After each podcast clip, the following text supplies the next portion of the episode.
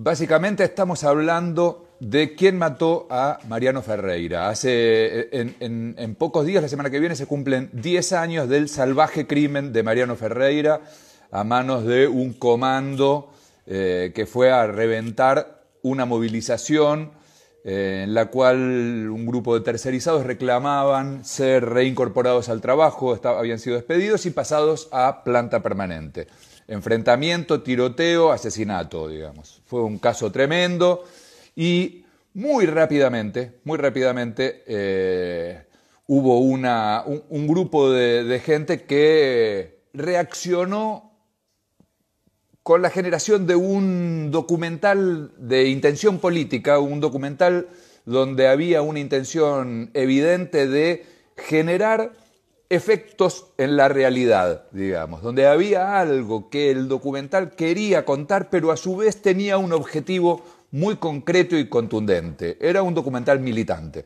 Fue un documental militante que además fue un hit.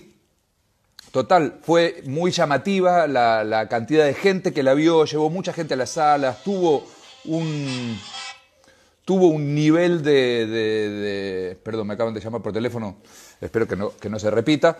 Eh, tuvo un nivel de, repercusión llamativo, realmente llamativo, eh, y bueno, fue, fue un, hito. Si bien se estrenó eh, tres años después, se estrenó en el 2013, eh, hoy se estaría, en estos tiempos se estarían cumpliendo también el décimo aniversario porque se empezó a pensar muy, muy sobre la hora, muy sobre el momento, con mucha velocidad de reacción.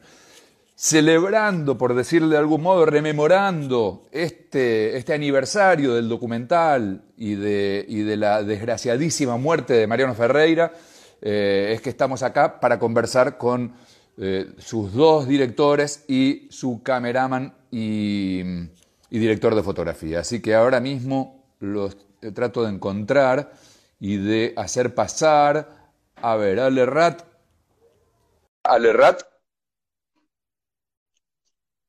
Ale Rat, Julián Morcillo y Martín Turnes son nuestros, con, con quienes vamos a conversar. Buenas noches, Ale, ¿cómo te va? Hola Javi, ¿cómo estás? Bien, bien, todo bien. ¿Vos? Muy bien, ahí me bajo un poquito. Este, muy buena introducción, gracias.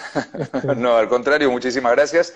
Eh, bueno, quisiera que la introducción me cuentes un poco cómo fue que, eh, que fue, cómo fue recibido el crimen y cómo fue el proceso entre la recepción y el impacto que tuvo el crimen. Vos sos militante también del Partido Obrero, como, como lo fue eh, Mariano, cómo fue la recepción del, crimen para ustedes, para los compañeros, y cómo eso se convirtió en un motor impulsor de una acción política como la de este documental. Sí. Bueno, primero que nada, o sea, yo soy del Ojo Obrero también, que es un grupo de cine militante, que en esa época, sobre todo, digamos, con, con otras características también de la tecnología y del acceso a los medios, estaba muy en el ejercicio del cine urgente, ¿no? Hacíamos muchas películas sobre las luchas y, cosas que no salían en los medios y nosotros pretendíamos eh, poner en la luz, digamos. Eh, pero en este caso nos tocó de una manera muy fuerte, porque como bien decís, era un compañero, digamos. Yo eh, a él no lo, había visto un par de veces, a Mariano, pero sí conocía al hermano que también militaba, digamos, y era era parte de, las actividades comunes en ese tiempo y a todos nos, nos impactó muchísimo el asesinato de Mariano. Entonces, primero desde ese lugar nació, ¿no? de, una necesidad de, con las herramientas que uno cuenta también, este, tratar de aportar esa lucha que fue excedió también al Partido Obrero y a, este, a la militancia de izquierda y se convirtió también en una movilización política de masas pidiendo justicia por, por Mariano. Eh, ese fue el impulso y después, bueno, llegó este, a, abrirse en muchos otros aspectos, pero digamos, empezamos por ahí, ¿no? Cuando arrancaron, tenían un objetivo concreto, digamos, hay un punto donde ustedes hicieron un gran esfuerzo para que la, la película se estrene cuando antes de que termine el juicio, para poder generar un poco de presión pública y política sobre las decisiones de, los jueces. Cuando arrancaron, ¿ya fueron con ese objetivo puntual? No teníamos muy claro todavía los, este, cuáles eran los tiempos de la justicia. Sí sabíamos que empezaban a correr y que nosotros teníamos que hacer la película como parte de la campaña por justicia por Mariano y cómo eso entroncaba también con las fechas judiciales que se iban moviendo, se iban manejando. Eh, por lo tanto, lo que dijimos es, empecemos a correr y tratemos de llegar lo más pronto posible con, la realización de la película. Eh, también teniendo en cuenta que nosotros no queríamos hacer una peli este, que quedara en los márgenes del cine militante, sino que queríamos que la película tuviera una repercusión mayor y por eso hicimos un esfuerzo por eh, que, que primero hacer un largometraje, después que tuviera un trabajo narrativo específico y que se desenvolviera en los términos de de, desentrañar un poco la trama del asesinato y también en incorporar alguna figura que, nos, nos, diera alguna, alguna apertura, digamos, ¿no? y alguna llegada al público. Por eso también nos preocupamos en, en, que el actor que hace del periodista que lleva adelante la investigación fuera alguien de nombre, que terminó siendo Martín Caparrós. Eh, y también fuimos buscando este, otras, otros artistas que vayan colaborando con la peli, digamos, la peli hace un papel de Nof, Leonor Manso, Enrique Piñeiro, Soledad Villamil, digamos, que dan cuenta también de, esto que decía antes, de que una campaña que, que fue, fue muy, muy de masas, y eso también se vio en la realización de la peli, ¿no? Sí, eh, en relación a esto es interesante pensar porque, eh, digamos, la decisión que, que tomaron, si bien había, como lo, lo que acabas de decir, algo urgente, a su vez tiene una complejidad narrativa muy grande, es decir, es ambiciosa en términos narrativos, porque tiene una capa de ficción protagonizada por un no actor que trata de actuar, eh, tenés una capa de ficción que es la de la reconstrucción de las asambleas, tenés además lo que son los retratos, los fotocapítulos, digamos, los fotorretratos. Eh, cuando arrancaron siempre pensaron en tratar de armar un tipo de producto que al margen del efecto sobre lo real eh, requiere o tenga una, complejidad semejante o fueron encontrándolo en el camino? En, eso, en esa construcción fue clave la existencia del libro.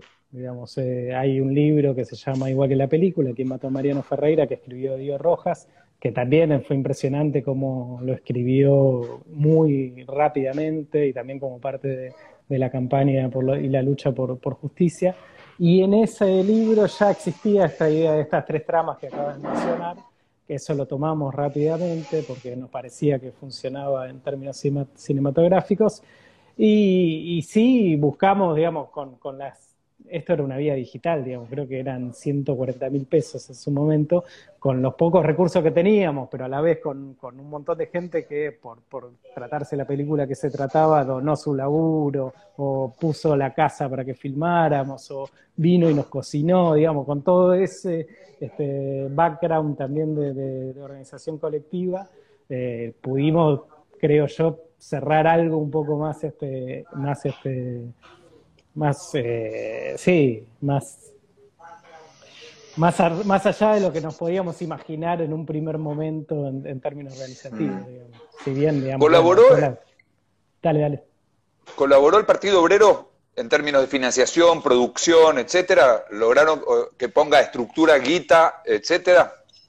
Guita no, sí, estructura, full, digamos, como este, no, no, no solo en términos de, esto que decía, de, ayudar en términos eh, logísticos, sino, digamos, la reconstrucción que nosotros hicimos está hecha con eh, militantes que muchos son los que participaron el 20 de octubre en esa jornada. Fue, ese, fue uno de los rodajes más fuertes y emotivos, este, porque eso nos fue pasando, que nos fuimos acercando al lugar del hecho y la gente se conmocionó de una manera muy, muy, muy fuerte, digamos, y casi que, digamos, muchos se fueron, digamos, ¿no? Entonces iba raleando la cantidad de gente, pero, digamos, un poco ese fue el aporte de la militancia, digamos, de, no solo del Partido Obrero, sino de los tercerizados y los que estaban en esa, en esa lucha de los trabajadores ferroviarios, eh, que vieron en la película también una posibilidad de, hacerse oír, digamos. Hmm.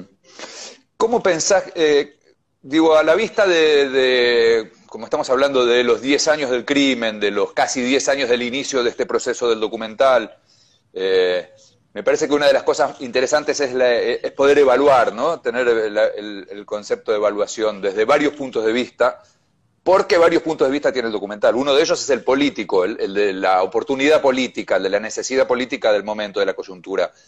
¿Cómo consideras que actuó? ¿Qué, ¿Qué nivel de eficacia te parece que tuvo en relación a lo que ustedes buscaban? No, en términos de eficacia para mí fue impresionante porque lo vivimos en, la relación con el público, digamos, como había un impacto y había también eh, un, conocimiento después de ver la película de la trama que estaba atrás del asesinato mucho más profundo y, ese era un rol que buscábamos. Eso hizo muy complejo también la trama, digamos, era, era la trama política detrás del asesinato que involucraba la burocracia, empresarios, tercerización, digamos, todo eso era muy complejo de explicar y de desentrañar. Eh, y, digamos, nos, hacía más eso, más complejo en términos cinematográficos. Yo hoy, digamos, pasando el tiempo, digo, bueno, por ahí tendríamos que haber este, pensado en, bajar un poco la cantidad de información, pero bueno, nada, también en ese, en ese calor también de, querer este, jugar un rol político, uno quiere meter todo y era, y era una necesidad, digamos, ¿no? Entonces, bueno, está ese, ese juego entre, entre la necesidad y, digamos, y, una visión más este, artística, si se quiere, ¿no? Sí, bueno, además ustedes eran bastante pendejos, ¿no? Cuando arrancaron con todo esto. Digo, en términos de, experiencia cinematográfica y narrativa, debe haber sido parte del aprendizaje. No, fue una experiencia increíble, increíble, en todo sentido, digamos. ¿no? Creo que igual nunca voy a volver a tener una posibilidad de rodar una escena con 200 extras, digamos. En, la, en, la, en la realidad de nuestro cine independiente, eso es impagable y yo no voy a hacer, no creo que ya nunca haga una producción hollywoodense de, un tanque, así que creo que va a ser la última vez, digamos, y fue una experiencia maravillosa, ¿no? Mm, sí, bueno, uno nunca sabe, uno nunca sabe. Y igual también, bueno, fue una, es una de las escenas fuertes de la peli, ¿no? Es una escena que, además estructuralmente está ubicada en un punto muy clave. ¿Cómo pensaron eh, eh, en la previa estas cuestiones estructurales y cuánto pudieron cumplir de aquello que proyectaban a la hora de sentarse a editar. Muchísimo, o sea, estaba muy guionada la peli, la verdad, porque, porque teníamos el libro y porque también esta necesidad de la urgencia nos obligaba a no tampoco poder, podíamos experimentar y hacer 25.000 jornadas de rodaje y ver qué salía, digamos, fuimos muy precisos también en, en qué contar y cómo contarlo, digamos, si bien hubo cosas que fallaron y que tuvimos que, ver cómo, cómo este, reformularlas, que eso siempre pasa, pero, pero no, no, no hubo mucho lugar para, para, ir recambiando la estructura en, en, en, el camino, digamos. Hmm. ¿Cómo fue el laburo con Caparrós? Fue muy bueno, muy interesante, la verdad. Y conocerlo a él fue muy, muy interesante. Yo tenía muchos prejuicios este, respecto de él, este, porque parece un tipo muy este, pedante y, difícil de tratar, y la verdad que es todo lo contrario. Este, es muy accesible y, digamos, se recontra comprometió con la causa y, y estaba muy entregado también al laburo le divirtió un poco también la idea de jugar a ser actor, si bien ya había hecho un par de papeles antes. Eh, y eso, estaba como en sintonía también con lo que estábamos haciendo y con muchas ganas y muchas pilas. Y, quedó una muy buena relación también. ¿Y cómo, cómo, viste vos su trabajo? ¿Cómo, ¿Cómo evalúas vos su actuación hoy por hoy con la distancia y también en ese momento, digamos? Eh, yo creo que está muy bien para, para, para agarrar a agarramos a alguien que, como bien decís, no, no era un actor, digamos, ¿no? Este, así que dentro de, dentro de eso, este, me parece está bien. Yo creo que hoy digamos, con más experiencia, él y yo, probablemente este, haríamos otras cosas o buscaría, buscaríamos otros tonos o no sé, pero, pero para lo que fue ese momento yo estoy bastante, bastante conforme trabajaron con una idea como de serie negra, ¿no? Como de, policial negro, de, una especie de detective loser de policial negro, algo también que, evoca un poco a Polosecchi, ¿no? El que, en la ficción que jugaba Polosecchi era un, dibujante de, historietas que también lo habían echado, había algo, hay algo ahí muy de lo porteño yanqui a la vez, ¿no? En el, en el ¿Cómo lo, jugaron eso? Si lo jugaron de modo consciente y buscando algo muy concreto ahí, o si es algo que se fue dando de modo natural. Se fue dando un poco de modo natural, nos interesaba, sabíamos que la estructura también de la reconstrucción que iba camino a, terminar de contar el hecho nos daba ese pulso este, de increscendo. Eh, el personaje de Caparrós no estaba en el libro, digamos, y esa fue la creación mayor y, en la que más laburamos. Y nos interesaba un poco en, este, esto que decís del cine yankee, eh, meternos en la, cuestión del periodismo y los medios de comunicación. La peli está llena, llena de citas y referencias a Rodolfo Walsh y a un laburo que, que tiene un compromiso con la verdad que muchas veces entra en contradicción con las políticas y los intereses de los medios, entonces eso pasó también en el caso de Mariano, entonces nos interesaba meternos en ese mundo, eh, además que es un mundo muy interesante, muy lindo, un poco este, nostálgico y, de otra época, pero, pero que bueno, que ahí todavía no estaba tan lejos y que, nos daba también la posibilidad de construir una cosa más de, cine, de cinematográfica, ¿no? más de una búsqueda. ¿Y qué le aporta la ficción al documental en este caso? Y para mí, sin la ficción era, era imposible contar esta trama, digamos. o sea, íbamos a ir a un documental de cabeza parlante, bajando data y, contando todo lo que había detrás. Eh, y medio que no, no, no, nos interesaba hacer eso. Y este personaje fue el vehículo también para, para un poco dar ese, dar, dar rienda suelta esa trama, ¿no? Como, como que fue muy, eso, eso sí fue muy, muy natural y, nos ayudó mucho a ir, este, a ir comprendiendo también cuál era la, la, dinámica que teníamos que tener para bajar, hacer esa bajada de información con el personaje, con lo que le pasaba al personaje y no solo este, concentrados en la trama política. Mm. Después estaban los capítulos de, los afectos, de la, construcción, digamos, de la persona de, Mariano Ferreira, que me, llamó la atención que, bueno, que están primero claramente diferenciados por el tipo de prólogo con una foto, son los únicos que tienen nombre, además los entrevistados en general no tienen nombre, eh, y tienen música de fondo. ¿Cómo fue que tomaron esa decisión? Tener mirada a cámara, llanto música de fondo, nombre, ¿cómo, cómo la armaron esa en relación a este otro concepto que es como el opuesto, una cosa fría, narrativa, como desposeída del yo y de lo emotivo, a este contraste. Bueno, es tal cual lo que decís, digamos, necesitábamos en un caso que era de la realidad y que también era una cosa durísima y, este, y que realmente este, fue un shock para los familiares, para los amigos, para los compañeros de militancia de Mariano. Nosotros no, no queríamos perder eso y entregarnos tampoco, también a la ficción y a la frialdad y a, y a una trama solamente. Era un riesgo en términos de, bueno, tenían que convivir esas, esas dos formas, digamos, este, de, del documental más clásico y una trama ficcional, pero, pero no queríamos eh, perder la entrevista con la madre para mí es este eh, no, podía no estar digamos no porque porque es una voz que, que, había que escuchar que había que escuchar y bueno lo de poner música y eso digamos este sí son refuerzos también narrativos a veces este me, me, parece que, que lo valen decime, ¿qué hora es? Porque yo acá estoy con el teléfono. Creo que Sony tenemos 20. que- tenemos que pasar a Tincho. Vamos a, te quiero preguntar cronograma. una cosita, una cosita más que es respecto de, laburaste con tu viejo, ahí. ¿Cómo lo ves ahora cuando ves el laburo con tu viejo a la distancia y cómo fue en ese momento el, el laburo juntos, que no siempre es fácil? No, fue genial. O sea, mi viejo falleció hace un par de años y es, la verdad que es un gran recuerdo tenerlo ahí también.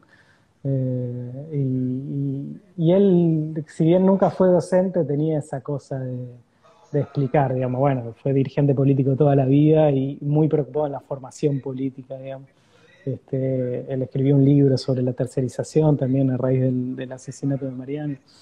Eh, Así que te- fue muy, muy, muy fácil en un sentido eh, y te- teníamos muy buena relación también y yo para mí era un tipo, un referente político también.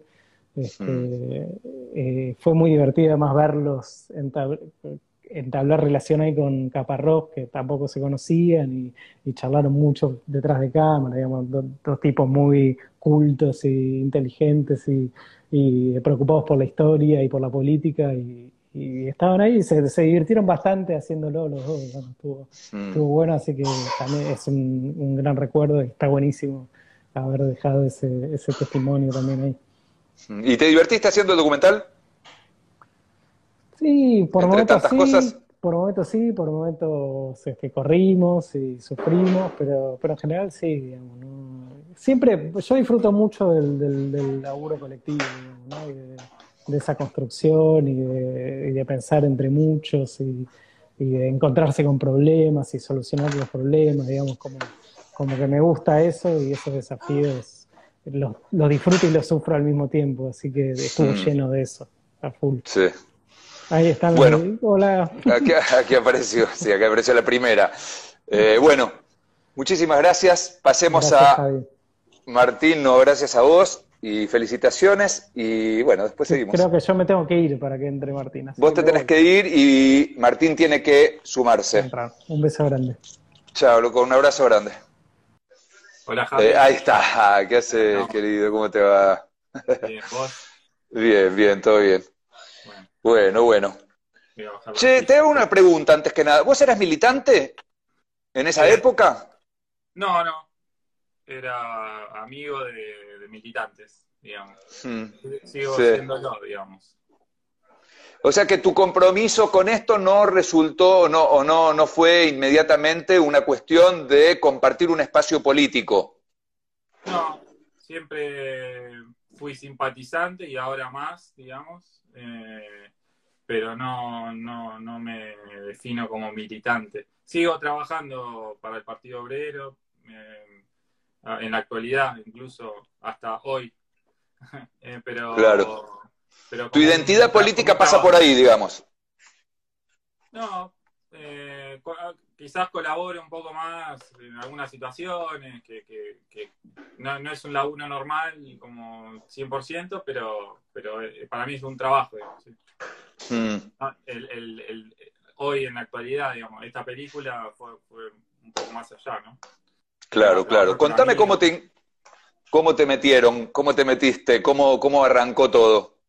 Bueno, nosotros con Ale, el Beto, Alberto Romero, que es co-guionista de la película, eh, tenemos un, como un grupo de hace un montón de años. eh, eh, estaba revisando hoy, ya habíamos filmado dos cortos juntos antes de esto. eh, la Loca Matilde, que la dirigió el Beto, y Gestación, que la dirigió Ale. Eh, pocos años antes de Quien mató a Mario Ferreira, que era, fue, para nosotros fue nuestro primer largo juntos, digamos, como como equipo, digamos. Y, como decía Ale recién, fue una experiencia increíble para mí también, digamos. Era, eh, fue uno de mis primeros largos como director de fotografía, junto con Cartoon, sobre Mauricio Cartoon, que se estrenó un año antes y, este, y se filmaron medio a la par. Y eran nuestras primeras herramientas a nivel largometraje, digamos.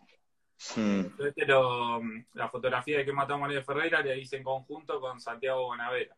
Eh, la hicimos entre dos. Casi todas las situaciones a dos cámaras. Ese tipo de laburo fue. Hmm. ¿Y con qué tecnología laburaron? Y estaba ahí la Canon 7D, era, estaba en, estábamos en ese momento y desenfocando los fondos y diafragma bien abierto. Eh, estábamos en esa sintonía en este momento. claro.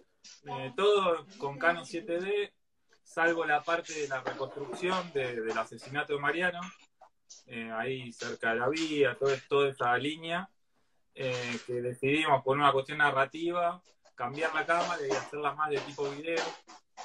Y, lo hicimos con una Sony EX3, la, conocida Sony EX3, y que porque le metíamos zoom un poquito, jugábamos con el efecto televisivo para empatar con un material de archivo que ya había de, Canal 9, que se ve en la película, y queríamos jugar con eso.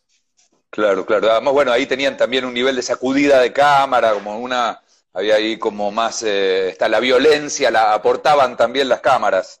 Tal cual, sí, jugábamos nosotros, corríamos con la cámara nosotros, la movíamos un poco más a propósito, como para jugar con la estética. Mm. Te hago una pregunta, cuando pensaron en esta, este, estructura narrativa con estas... Eh, estos, estos, capítulos paralelos, estas, estas estéticas paralelas, digamos, ¿no? La, la ficción del eh, serie negra Caparrós, la ficción de reconstrucción, eh, los fotocapítulos, eh, etcétera. ¿Vos a priori, tenías una estética prepensada para cada una de estas instancias narrativas? Y lo, charlamos, lo fuimos charlando, sí. Como te decía, la reconstrucción, sí, era claro que íbamos a usar otra estética distinta. Y después las entrevistas tomamos la decisión de hacerlas a dos cámaras, dos cámaras iguales, dos Canon 7D, eh, con como si fuera cámara en mano.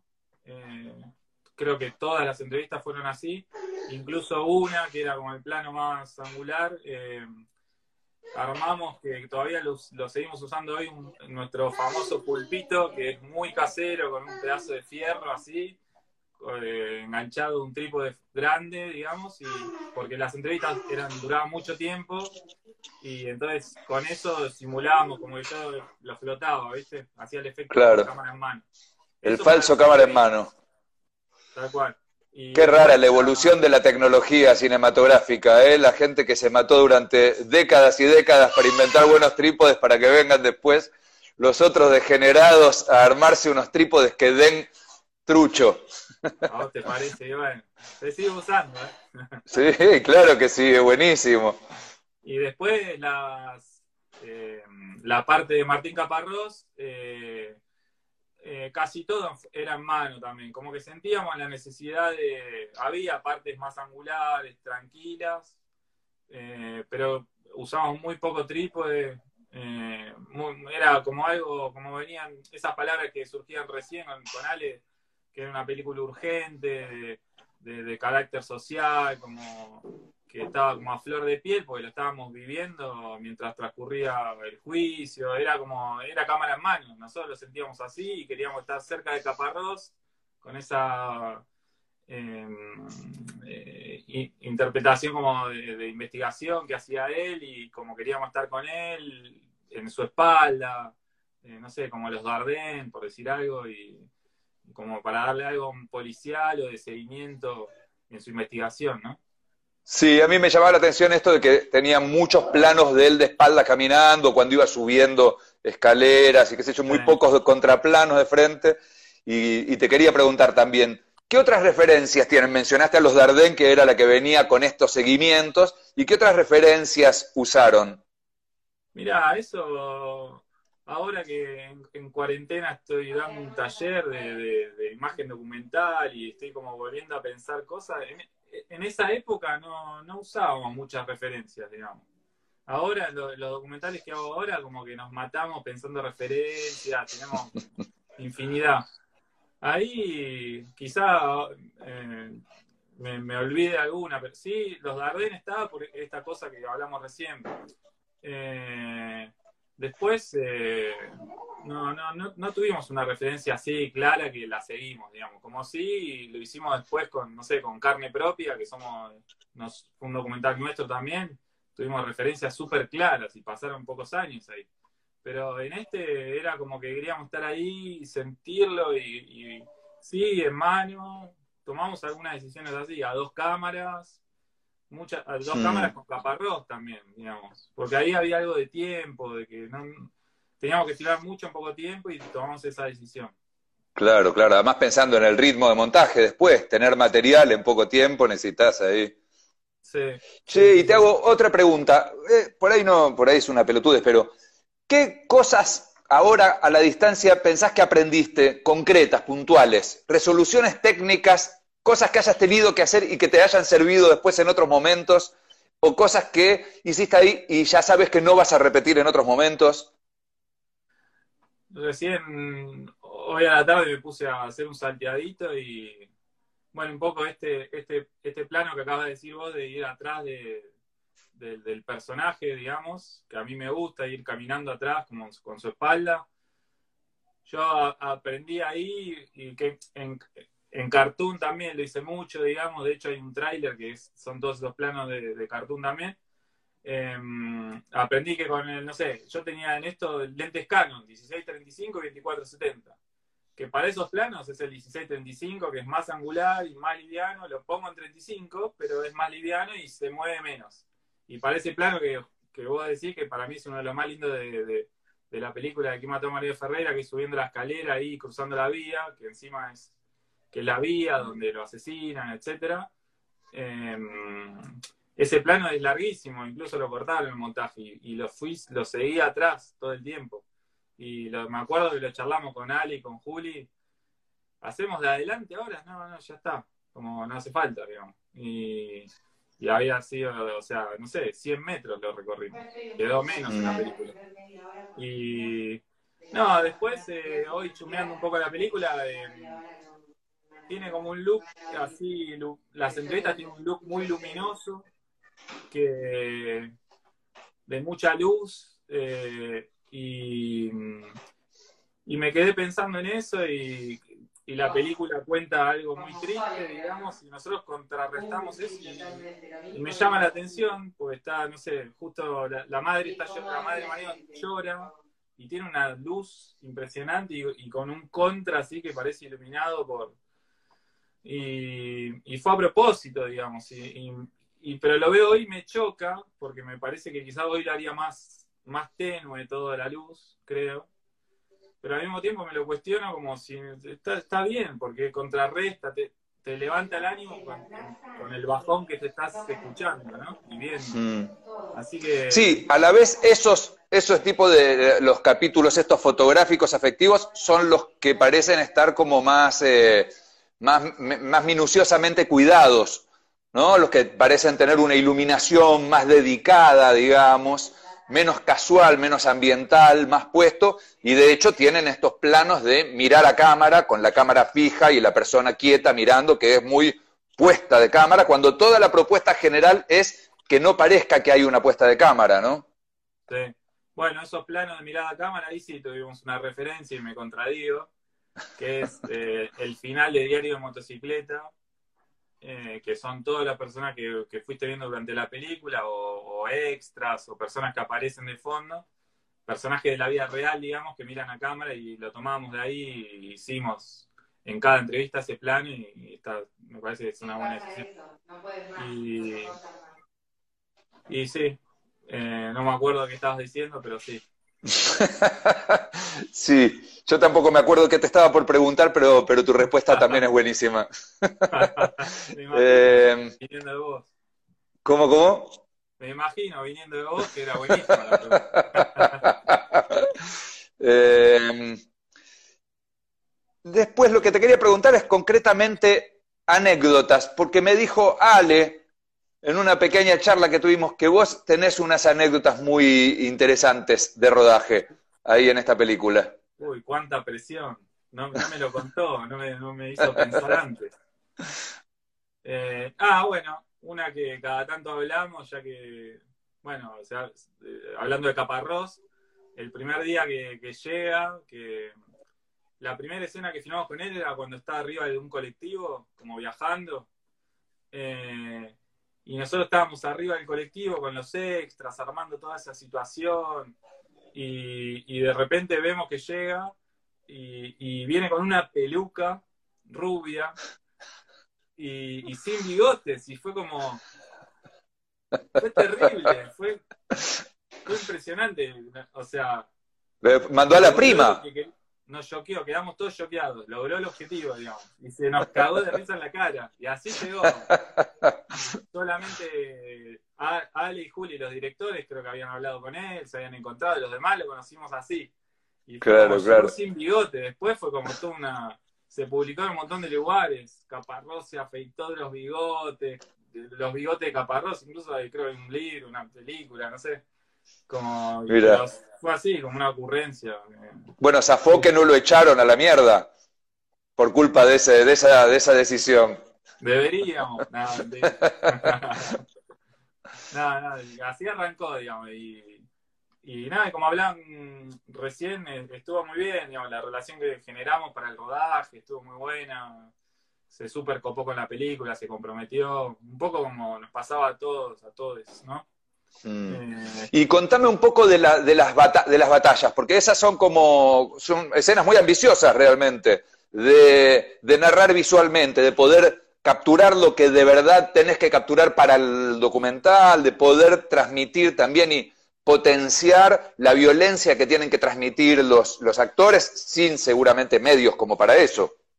Sí, bueno, esa, esa parte de la reconstrucción fuimos a hacer un scouting bastante minucioso, digamos, y y así como en la película está como dividido en, tiempos, de minutos, en hora y minuto, y nosotros lo filmamos cronológico, em, y fuimos con, con Santi Bonavera, el otro DF, teníamos las dos cámaras y poníamos así, cada situación, o una medio frontal y una lateral, como para no vernos, porque era como, había que imponer reglas básicas para no vernos porque se descontrolaba todo, era como y, ahí lo que contaban recién Ale, que teníamos 200 extras a disposición, fue como una cosa que no pocas veces va a ocurrir, digamos, de vuelta. Eh, de hecho, no, no, vivimos otra situación así. Todos eso que contaban recién, que todos habían estado en aquel entonces, incluso en el rodaje nos contaban, era para, dejábamos de grabar y nos contaban, no, porque ese día tal cosa era como se te metía por la piel, ¿viste? Y, y quizás la cámara se movió un poco más de lo, de lo que queríamos por toda esa carga extra que tenía estar filmando eso en ese momento. Eh, fue, fue una experiencia muy, muy emotiva y a, la, y a la vez, cuando empezaban a tirar piedras, tiraron piedras, digamos, de verdad. Había unas piedras falsas que habíamos hecho, llevado, pero me acuerdo que no quedaban bien. Era como que eran de telgopor y no, y en un momento empezaba a tirar piedras de verdad, algunas como un poco más chicas, por lo menos para algunos planos, porque no, no quedaba bien, y como que fuimos ahí probando incluso, ¿no? Claro, eh, claro. Estuvo, estuvo muy bueno esa, esa parte para el rodaje, fue una experiencia increíble. Y última pregunta, que es la que me había quedado colgada, que ahora me, enteré que no era tan interesante, pero te la quería hacer, que es, ah, ¿con qué, con qué eh, parque de luces pudiste trabajar para poder eh, eh, como abarcar la redacción? La redacción tenía un ventanal enorme, incluso lo, tapamos un poco porque era demasiada luz y fuimos a la hora que le llegaba rebotado, digamos. Eh, y después tenía, como pasa en muchos lados, tubos arriba. Así que ahí usamos como unos rellenos nada más. Nosotros toda la película la hicimos, era una película de bajo presupuesto, la hicimos con eh, cuatro Power Flow de cuatro tubos y un kit de tres Fresnel 650 y, ya está, digamos. Teníamos eso. Eh, pero para esta redacción que era enorme, contamos con ese ventanal que lo elegimos a propósito em, y fue simplemente rellenar, digamos. ¿no? Ahí no, tuvimos mayores problemas. Y ahora, casi 10 años después, eh, ¿estás más eh, exigente, más eh, meticuloso con la cantidad de faroles, con la tecnología, con, o tenés todavía el espacio para ese tipo de trabajo guerrillero? Y depende del proyecto, ¿no? Y, y dónde transcurra y tuve la, posibilidad de ir a Palestina a filmar un documental que se llama Yala Yala y, y casi que no usamos luces porque así que me la tuve que arreglar, digamos, casi sin luces. Eh. Pero después hay documentales en que requieren como una apuesta por, por unas pretensiones estéticas como eh, que lo requieren y, me parece que hay, hay, que ir surfeando cada proyecto. Eh, sí, me, ahora prefiero tener pocas luces y buenas que muchas luces de, de, menor calidad, ¿no?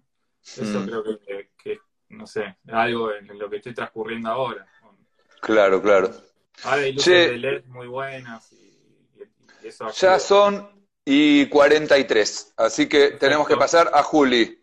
Muchísimas gracias, Martín, y nos seguimos viendo. Siempre un gusto. Un abrazo a todos. Chao, chao. Gracias. Aquí estamos esperando a, Juli, que es el codirector de este proyecto, Julián Morcillo. ¿Cómo anda, señor? Muy buenas noches. ¿Qué tal? Buenas noches. Una de las cosas que no estuvimos trabajando, que fue apenas mencionadas por Ale y que me parece que es muy interesante para que cuentes, es lo relacionado a las referencias eh, literarias, digamos, eh, literarias y cinematográficas que utilizaron. Bueno, hay dos que son muy evidentes, ¿no? Que es eh, Walsh desde el título en adelante y, Raimundo Gleiser por la cita cinéfila, ¿no? Me gustaría que, me cuentes cómo lo pensaron a la hora de, incluirlos y qué otras referencias tuvieron. Bueno, eh, bueno, ahí lo escuché, lo, estaba escuchando a Tincho, eh, mencionó varias eh, referencias que tuvimos.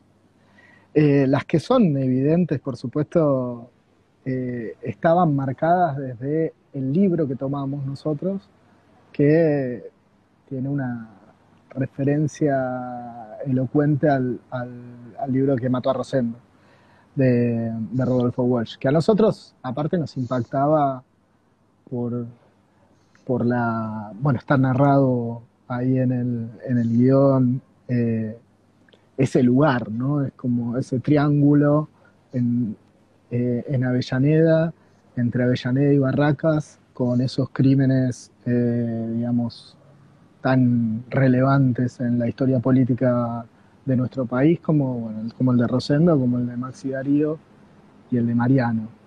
Todo tan cerquita. Eso nos había llamado la atención eh, y nos parecía entonces que tenía que estar.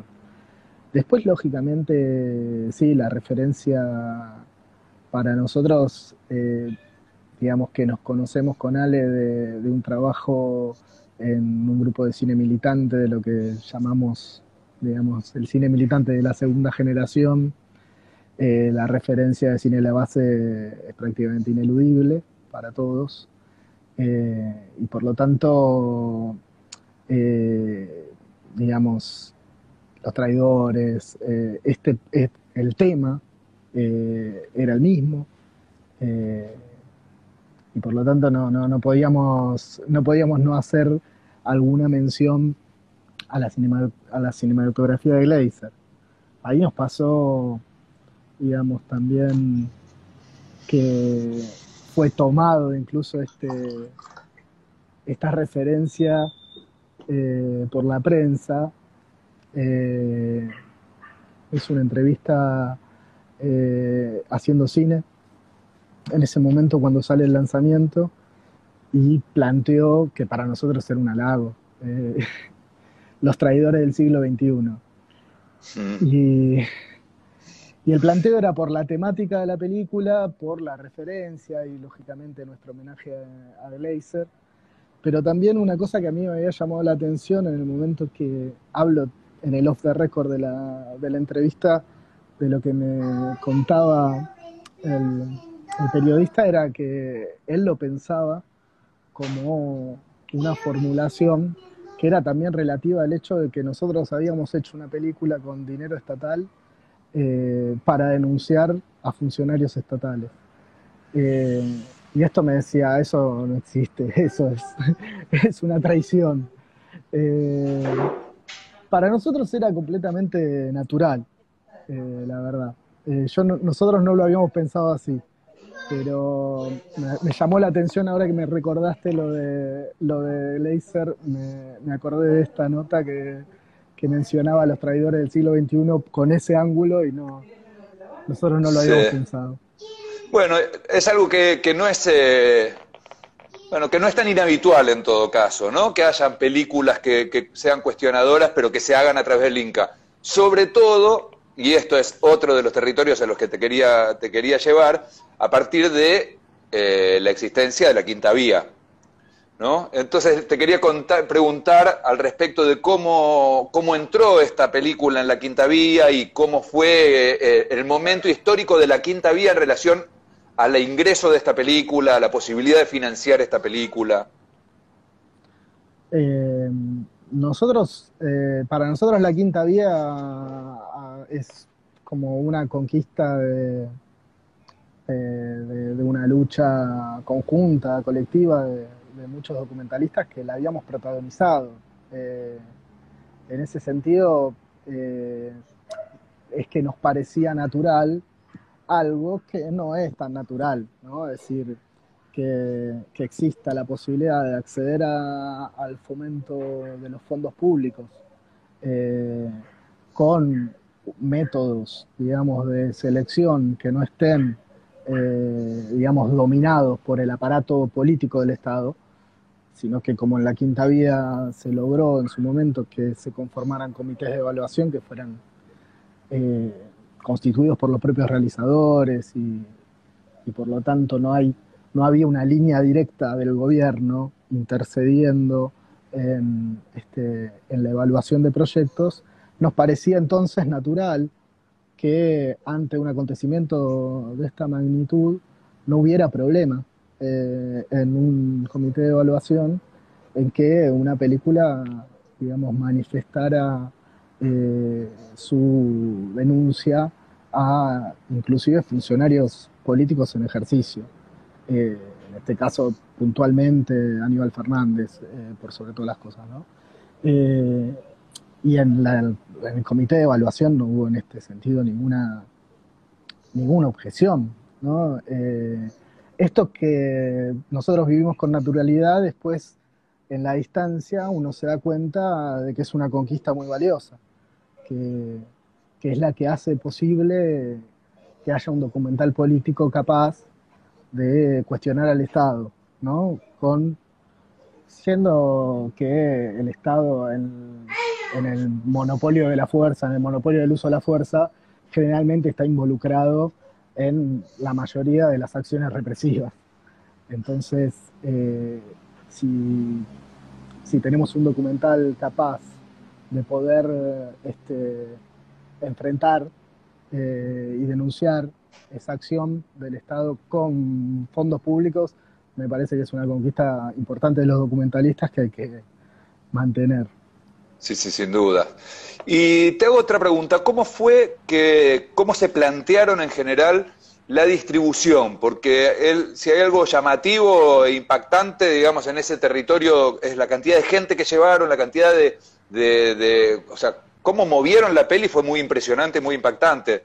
Eh, ¿Cómo, cómo se, armaron esa parte? Eh, esa parte la armamos con mucha eh, audacia, básicamente. Aspiramos a, mucho más. Planteamos, digamos, de entrada un esquema que tenía básicamente un objetivo político. Es decir, nosotros queríamos estrenar la película eh, en la víspera del juicio para que jugara un papel en la opinión pública que inclinara el peso de algo que ya había este, la opinión pública manifestado, que había sido también producto de, movilizaciones diversas, pero como el juicio es largo y pasa mucho tiempo, nosotros estamos hablando de abril de 2013, cuando el crimen se produjo en octubre de 2010. Es decir, dos años y medio después, hay un momento culmine donde la atención eh, sobre el problema, lógicamente, tendía a diluirse. Entonces, para nosotros era clave llegar a estrenar en el mes previo a, la sentencia del juicio y tratar de, de ese modo, jugar, digamos, eh, un papel en la reinstalación del tema y por lo tanto de la presión social este, por la condena a los culpables. Eh, eso nos llevó a movernos eh, pateando todas las puertas de todas las distribuidoras como si nosotros tuviéramos para vender en carpeta algo mucho más, eh, digamos, auspicioso comercialmente que un documental. y en ese, en ese sentido tuvimos una experiencia que rápidamente nos mostró cómo los límites de la, de la distribución en Argentina eh, no están lo suficientemente, digamos, allanados por, experiencias. Es decir, cuando nosotros fuimos, eh, conseguimos un distribuidor y fuimos eh, sala por sala a tratar de colocar la película, nos encontramos con trabas que no se pueden superar. ¿Con qué distribuidor fueron? Eh, con Juan Crespo. Ajá. Y, ¿Y qué trabas encontraron? No, las trabas fundamentales son las que se producen en, la provincia de Buenos Aires, en el primer y segundo cordón, sobre todo la zona oeste, donde eh, no hay prácticamente salas eh, que no sean, digamos, propiedad de las multisalas y que estén alojadas en centros comerciales. Y por lo tanto nos pasaba de conocer historias de gente que nos planteaba que para ver una película eh, como la nuestra eh, le llevaba eh, cuatro horas y media en un día y que eso le producía muchas dificultades para organizarse y que se le pasaban películas como la nuestra que las querían ver y que no lograban meter en su agenda un día que le lleve cuatro horas y media de viaje hasta el centro para poder ver una ¿Y lograron meterlas en, esos, en esas salas? En esas salas no logramos entrar y lo que nos pasó fue que en las salas en las que estuvimos, nosotros estrenamos en seis salas al mismo tiempo, hay un índice eh, de medición que es la cantidad de espectadores por sala, en la que estuvimos primero las dos las dos semanas, porque llenábamos todo. Eh, pero no teníamos la posibilidad de ampliar esa experiencia en lugares donde las salas son inaccesibles a otros productos que no sean los tanques. En ese momento me acuerdo, no me acuerdo exactamente qué tanque salió, pero un Iron Man, una cosa así, volamos a los lados. Eh, claro, claro. Todos los lugares que habíamos conseguido más o menos en un tránsito entre las salas eh, independientes y, las multisalas, eh, aparece un tanque gigante con 300 copias y te desplaza. No, claro, claro, claro. ¿Cuánta gente lograron, cuántas entradas lograron vender? Nosotros vendimos alrededor de 10.000 10 y pico de entradas. ¿En seis salas? Sí. Sí, sí. ¿Y cómo movieron tanta gente? ¿Cómo promocionaron? ¿Cómo agitaron? Digo, lo, pregunto en estos términos. ¿Tuvieron además de una promoción de la clásica de, un documental, algún tipo de promoción militante, digamos, que hayan encontrado ustedes por la de ustedes, que haya acercado un número importante de gente? Nosotros lo, primero que hicimos fue una colecta. O sea, juntamos guita especialmente para el lanzamiento. Eh, porque, bueno, sabemos que este tipo de, películas no tienen apoyo al lanzamiento por parte del Inca y entonces, advirtiendo esa situación, creamos un, un IDEAME, ¿no? una de estas, eh, estas formas de, juntar dinero por Internet. Eh, con la que, no me acuerdo exactamente ahora, tenemos una moneda un poco... Perdón, perdón, te interrumpo un segundito. En tres minutos se va a cortar. Eh, te reconecto. Te reconecto y cerramos. Y nos tomamos cinco minutitos más para que termines de, contar. Pero para avisarle también a la gente que está mirando. ¿eh? Se corta, reconectamos. Bien. Adelante. Bueno, entonces... Eh, digo, con, esta, con este apoyo especial que conseguimos de los allegados. eh, ¿En qué lo invirtieron? Lo invertimos todo en lanzamiento. ¿Pero en qué? Eh, básicamente afiches. Eh, cuando salió la película, la, la, ciudad estaba empapelada con la película como si fuera un tanque. Eso instaló mucho. Eh, después pagamos algo de publicidad en, internet, eh, que era nuevo, o sea, todavía no estaba tan desarrollado eso. Eh, y después lo que, lo que hicimos fue toda una política con el apoyo de la FUBA de venta anticipada de entradas. Que logramos con algunas salas establecer acuerdos para sostener la película más semanas. ¿Cómo Entonces, establecieron ese acuerdo con la FUBA?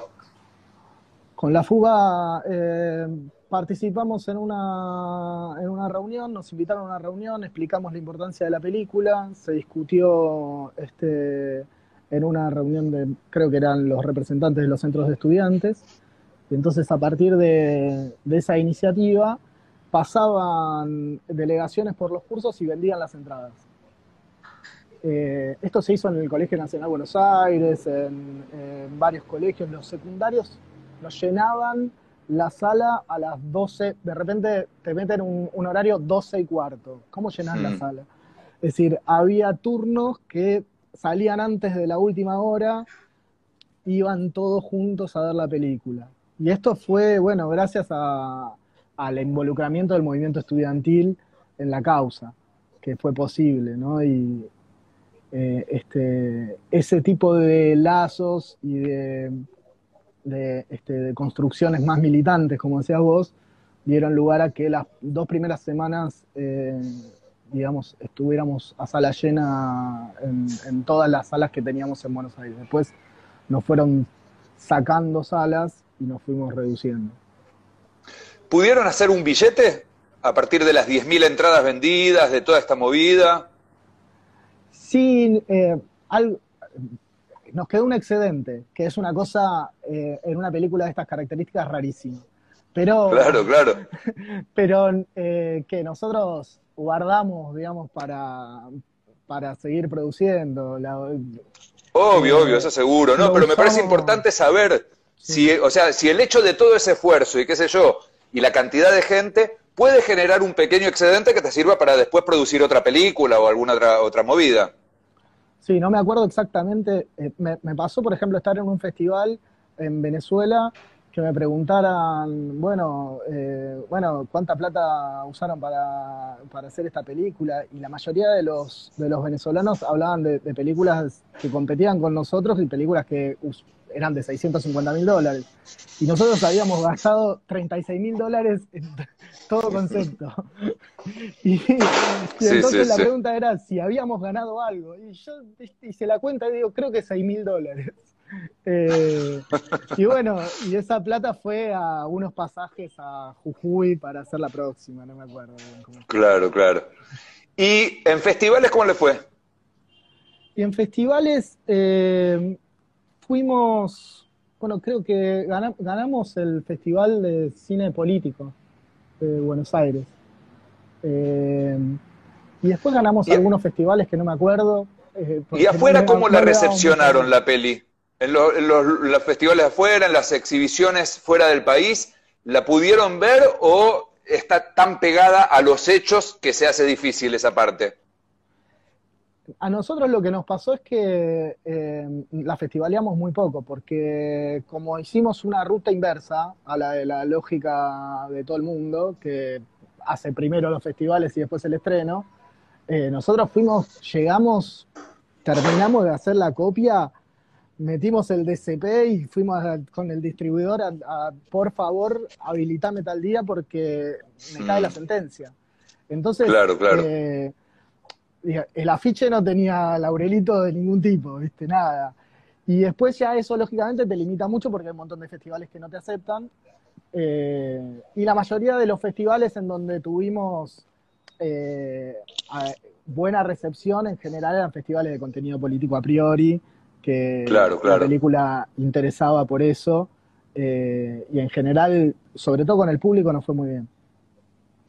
Y bueno, ya eh, parece que nos dio más o menos bien los tiempos. Te pregunto, para cerrar algo que ya les pregunté a los otros, a, tus compañeros, que es, ¿qué, eh, ¿alguna cosa que aprendiste con esto que la repetirías para la próxima y otra que aprendiste que decís, esto no lo hago más?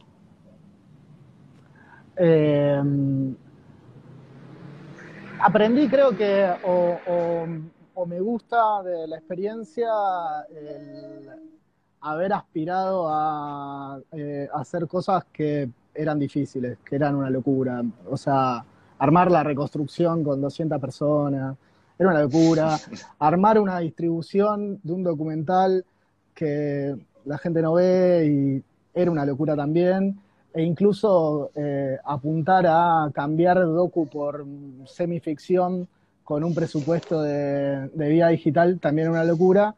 Y eh, en ese punto, digo, ese aspecto me parece que lo reivindico eh, porque creo que si alcanzamos algo eh, fue en gran medida por, esas, por esa audacia.